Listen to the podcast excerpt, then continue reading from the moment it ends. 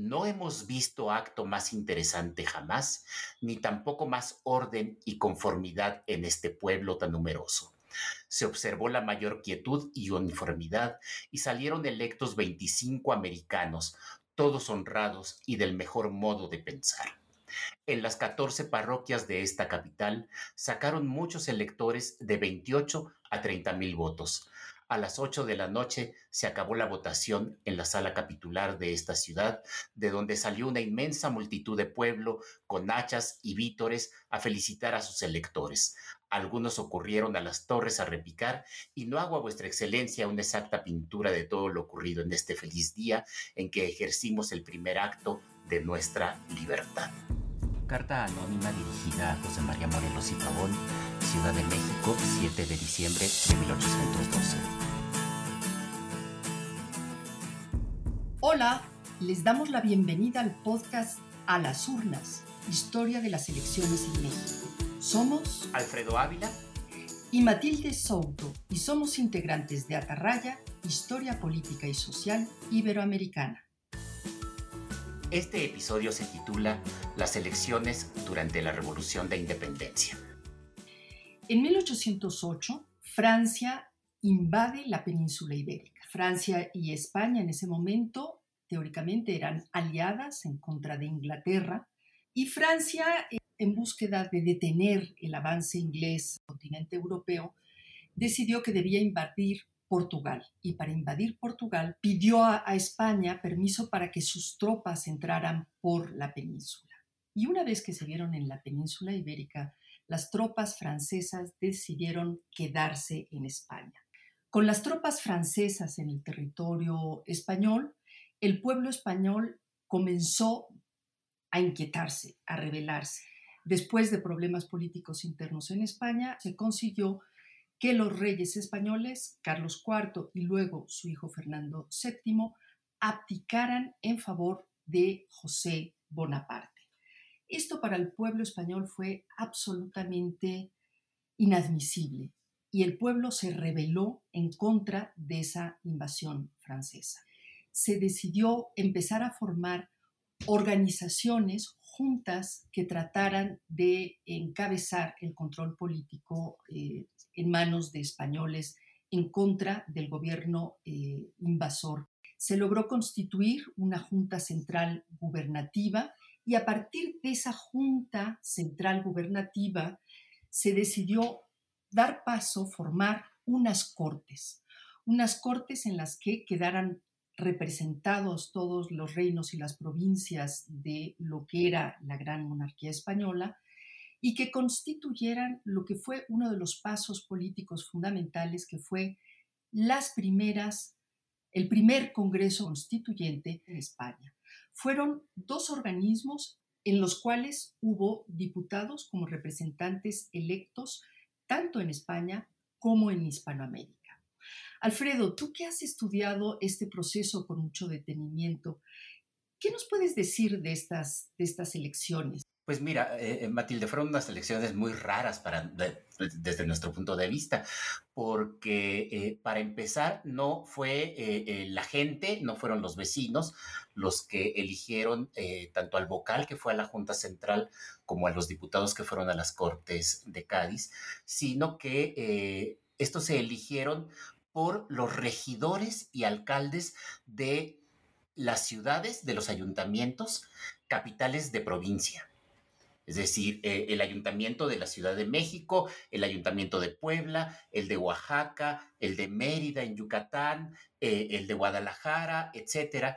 Ellos eh, se reunieron en Cabildo y allí eligieron tres nombres los nombres de tres personas que pusieron en una pequeña urna y, y una mano santa eh, un, escolapio, eh, sacó de allí el papelito con el nombre de la persona que ellos estaban eligiendo. Entonces, e, e, era una cosa muy, muy extraña, ¿no? Este, porque eh, participaba también el azar.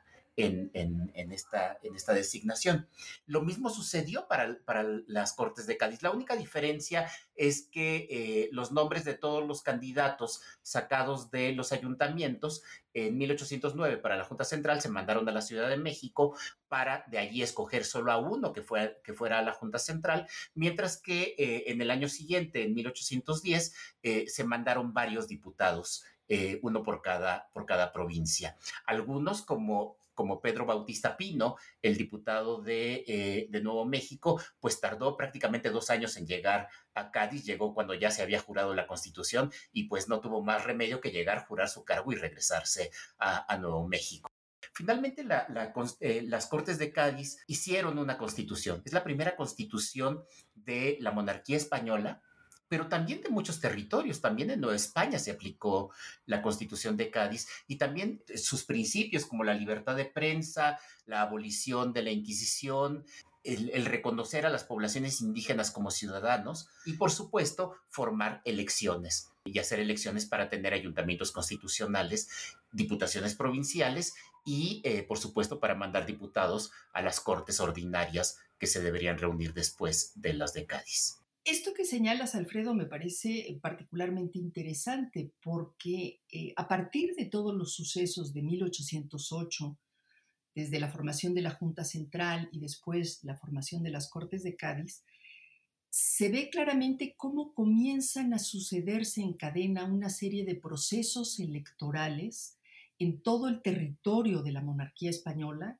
Tú has hablado ya del proceso electoral para la Junta Central, del proceso electoral para las Cortes de Cádiz y mencionaste también cómo eh, la constitución de Cádiz dio lugar a un buen número de elecciones en distintas escalas. ¿no? La propia constitución de Cádiz, si no me equivoco, ordenó que se hicieran elecciones por lo menos en tres instancias de gobierno y administración, que esto va a ser algo muy importante de, de estudiar. En primer lugar, eh, los ayuntamientos constitucionales, que, eh, de los que ya hemos hablado en algún momento en otro de los episodios de esta serie, que eran como la base, el núcleo de articulación de todo el cuerpo político de la monarquía. Las diputaciones provinciales, que fueron unas entidades eh, de gobierno y administración muy importantes que, que organizó la Constitución, pero que tenían una base original a partir tal vez de las intendencias y las propias nuevas cortes. Creo que es muy importante que veamos estas distintas escalas, ayuntamiento, diputación provincial y cortes, fueron todas eh, organizadas a través de elecciones. Sus representantes, las personas que integraban estos cuerpos políticos, eran elegidas. ¿Qué nos puedes platicar de estas elecciones, Eran elecciones en las que participaba en principio todos los ciudadanos, es decir, todos los varones mayores de edad, particularmente los padres de familia, aunque también podían ser los solteros mm, mayores de 21 años, participaban sin importar si eran de origen español o indígena. Las únicas personas que estaban excluidas eran los afrodescendientes, pero había comunidades en Hispanoamérica en las que solamente había población afrodescendiente y pues allí excluirlos hubiera significado que no se podían hacer constituir ayuntamientos y eso hizo que en muchos lugares se violara esa norma de excluir a los, a los afrodescendientes. Eran elecciones indirectas, es decir, la gente no votaba por, la, por las personas que iban a los ayuntamientos, la gente votaba por electores votaba por eh, electores que a su vez se reunían después y nombraban al ayuntamiento constitucional. Esto es una elección indirecta en un grado no eran voto secreto, no se depositaban en una, en una urna los votos, sino que la gente llegaba y decía los nombres de las personas que, que, quería para que fueran sus electores. Y mucha gente que no sabía leer ni siquiera, pues a veces llevaba ya una papeleta con los nombres de las personas por las que, eh, entre comillas, quería votar. Digo entre comillas porque, porque si, si no sabes leer, ¿cómo, ¿cómo puedes querer votar por ellos? Es muy interesante esto del voto indirecto. Eh, nos has hablado del voto indirecto para eh, elegir a los electores que a su vez elegirían a los miembros del ayuntamiento constitucional, a los alcaldes y a los regidores.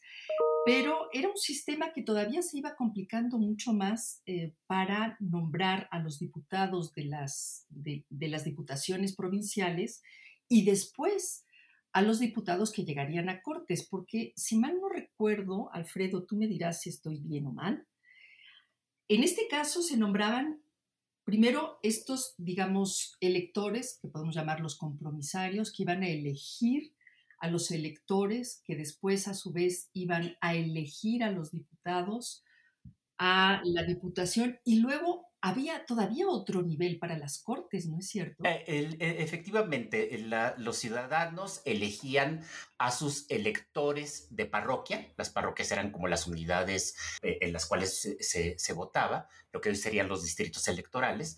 Los electores de parroquia se reunían después con todos los electores del partido y después todos los electores de partido se reunían en la capital de la provincia ya para elegir allí, sí, a los eh, miembros de la Diputación Provincial y a los diputados que irían a las Cortes en España. Eso funcionó más o menos durante el tiempo en el que estuvo vigente la Constitución, pero hay que recordar que en, ese tiempo, en esos años, Nueva España estaba en guerra. Había iniciado en 1810 el, el, cura Miguel Hidalgo y que después fue seguida en muchas partes de la Nueva España. Y eso ocasionó que las elecciones pues fueran muy complicadas, estuvieran mediadas por eh, discusiones sobre la independencia y, eh, y, en muchos pueblos no hubo eh, elecciones precisamente porque estaban en manos de insurgentes o porque las propias tropas virreinales no permitían que se hicieran elecciones dada la condición de, guerra. En noviembre de 1812 ocurrieron las primeras elecciones en la Ciudad de México y para eso está aquí con nosotros Virginia Guedea, que es, eh, además de profesora de muchos de nosotros, es eh, autora de uno de los libros básicos sobre eh, la historia de la, eh, de la política en la época de la guerra de independencia. El libro sobre eh, los guadalupes en busca de un gobierno alterno, los guadalupes de México, publicado por la Universidad Nacional. ¿Querías que platicara un poco de las elecciones? Bueno, creo que las elecciones de noviembre de 1812 en la Ciudad de México son realmente un hito en muchos sentidos, un hito en la vida política de la Nueva España eh, por varias cosas. En primer lugar, por la implantación de este nuevo régimen constitucional y porque, bueno, son las primeras elecciones que se dan en territorio novohispano con participación popular. Si bien, como ustedes ya lo han señalado, es en el primer nivel de este proceso electoral, en la primera elección, ¿no?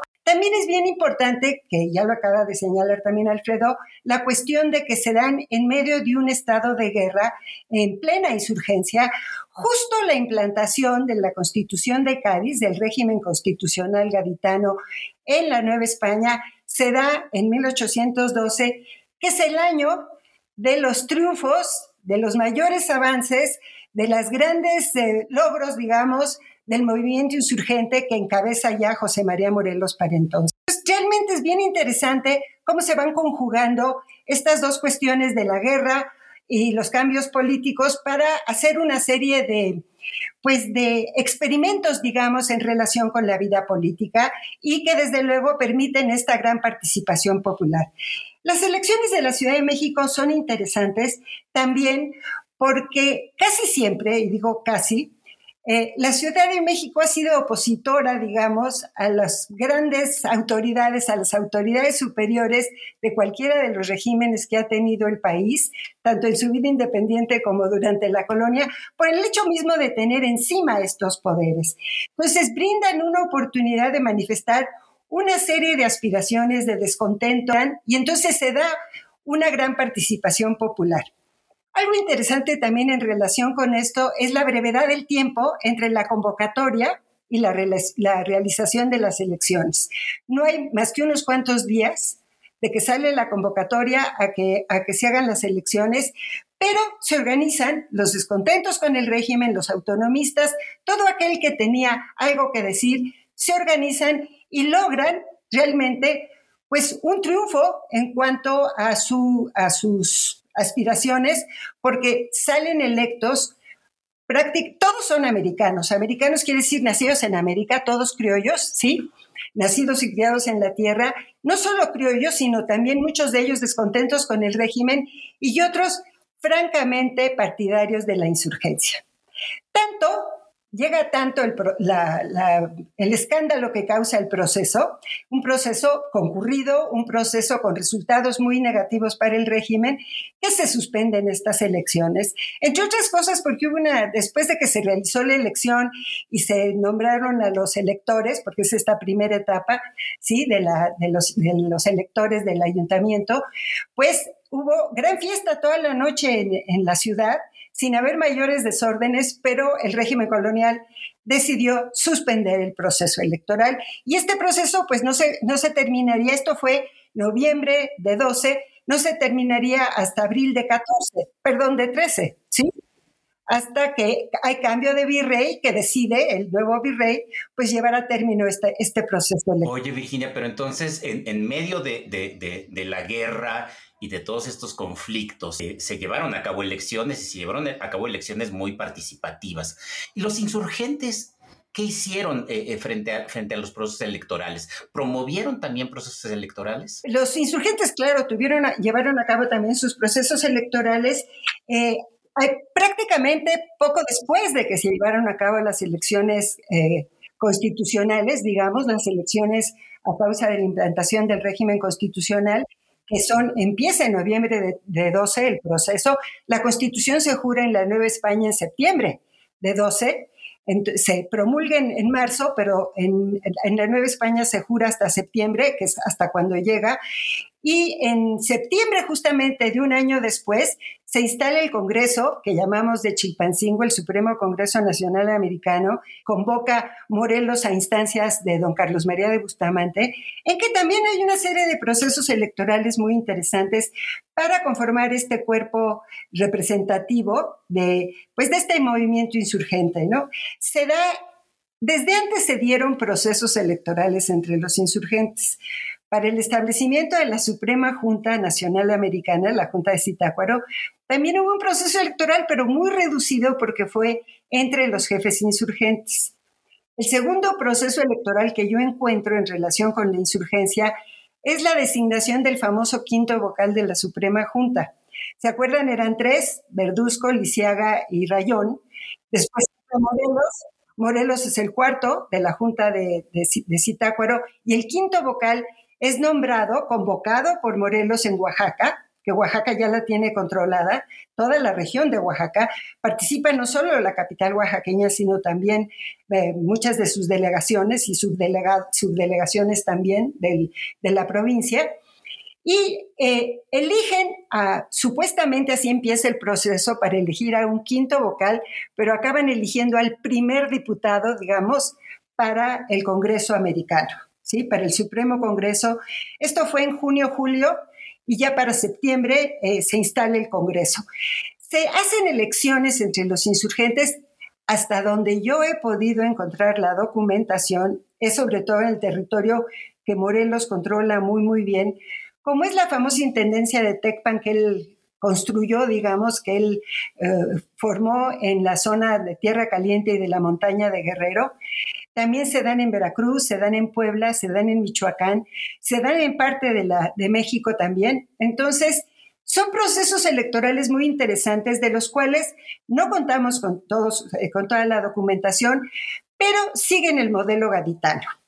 el modelo de la Constitución de Cádiz lo siguen, si bien eh, Morelos, que conoce muy bien el territorio, conoce muy bien las formas de organización social y política, pues dependiendo de cuál es la institución más consolidada, digamos, o que representa mejor a la comunidad, es a la que le encarga de alguna manera la celebración de la elección. ¿sí? Por ejemplo, en zonas como Veracruz o Puebla, que son zonas mucho más consolidadas bajo el gobierno español, en estas zonas la organización de las elecciones se da, como dice la Constitución de Cádiz, a través de las parroquias. Sin embargo, en, otras, eh, en otros espacios eh, donde hay una diputación minera fuerte, es a través de la diputación minera, también se les da mucho espacio y mucho juego en las comunidades donde hay gran peso eh, de, la, de los grupos indígenas, a los gobernadores de las parcialidades indígenas.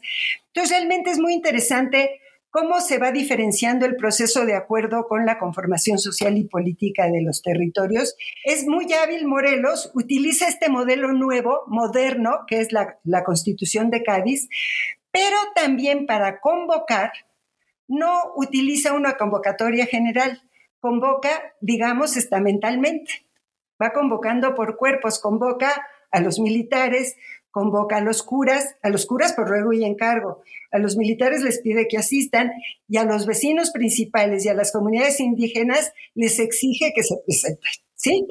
Entonces, es muy interesante ver este manejo de, los procesos entre los insurgentes. Y otra cosa que llama también la atención es que aunque no pareciera que son zonas muy pobladas, pues por ejemplo la junta donde se designa al elector, porque es también indirecto, es un elector y luego se eligen a los, a los diputados. Bueno, la junta donde se elige al, elector en Huetamo, pues son más de 100 gentes, ¿no? Virginia, es absolutamente fascinante lo que nos ha relatado. Me impresiona mucho cómo en, muy poco tiempo, en cuestión de meses realmente, en todo el imperio español, se sucedieron una gran cantidad de elecciones de tipo popular, creo que esto hay que remarcarlo, y además eh, que no debemos perder de vista que en el caso de la Nueva España, como ocurrió en otros de los territorios de, de Hispanoamérica, estaban en guerra. Y no obstante eso, las fuerzas insurgentes también organizaron elecciones, en algunos casos tomando, como tú dices, el modelo de las Cortes de Cádiz, de la Constitución de Cádiz, pero también echando mano a eh, muchas de las formas tradicionales en las que se organizaban eh, los pueblos y las, naciones de este, de este, territorio. ¿no? Realmente eh, ha sido fascinante escucharte y, creo que es muy importante para que veamos cómo eh, la historia electoral en México tiene una muy, muy larga y rica tradición. Es un mosaico enorme y yo solo he abordado pedacitos, pero realmente es muy, son muy interesantes los procesos electorales.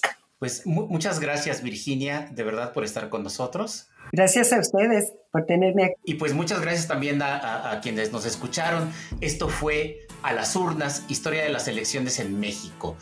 No olviden visitar la página web atarrayahistoria.com. Eh, nos escuchamos la semana siguiente. Chao.